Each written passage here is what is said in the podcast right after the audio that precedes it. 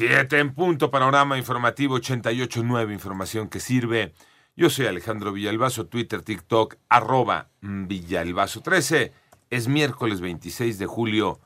Iñaki Manero, ¿cómo estás, Iñaki? ¿Cómo estás, Alex Villalbazo, Alex Cervantes, amigos de la República Mexicana? En el panorama nacional, el Instituto Nacional Electoral emitirá lineamientos para retirar propaganda con fines electorales de los aspirantes a la presidencia, evitar propuestas o pronunciamientos para buscar un cargo.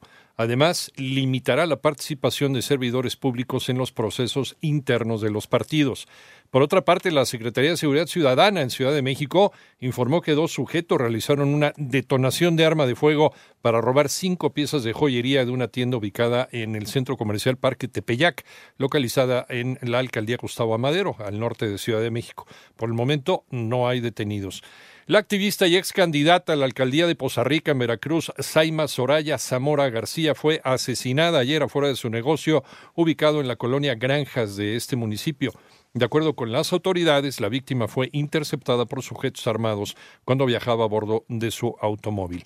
Y además, tras eh, ocho años de trabajo, el grupo interdisciplinario de expertos independientes rindió su sexto y último informe sobre Ayotzinapa concluyeron que autoridades de diferentes niveles estaban en funciones cuando ocurrió la desaparición de los estudiantes, además de que supieron en todo momento lo que había sucedido con los normalistas y que incluso estuvieron presentes en dos ataques donde ocurrieron desapariciones, pero ocultaron y manipularon la información.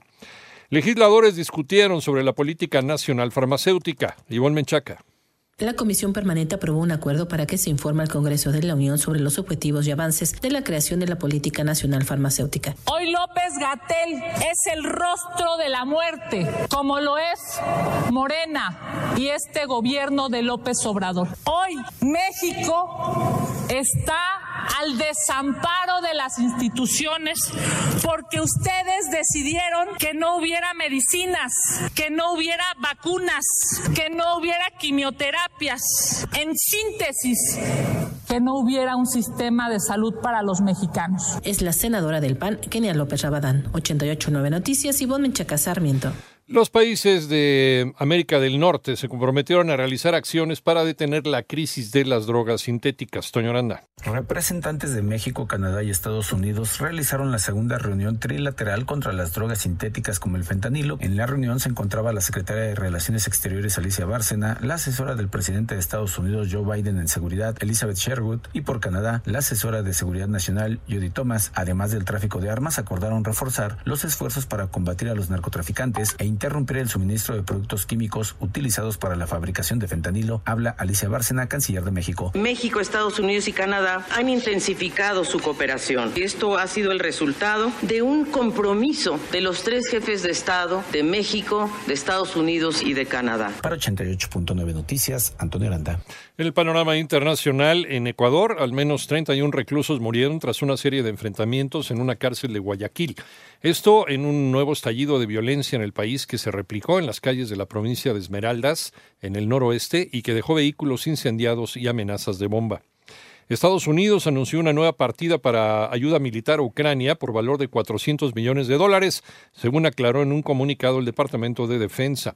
Esta nueva ayuda incluye municiones para los sistemas de defensa aérea y lanzacohetes, así como municiones de artillería, vehículos blindados y otros equipos. Por otro lado, el presidente ruso Vladimir Putin tiene la intención de visitar China en octubre. Esto lo declaró a la prensa el asesor de política exterior del Kremlin, Yuri Ushakov.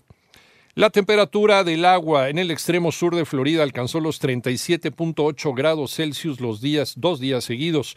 Los meteorólogos señalaron que podría ser el agua de mar más caliente jamás medida, aunque señalaron que hay algunos problemas con la lectura y estas mediciones.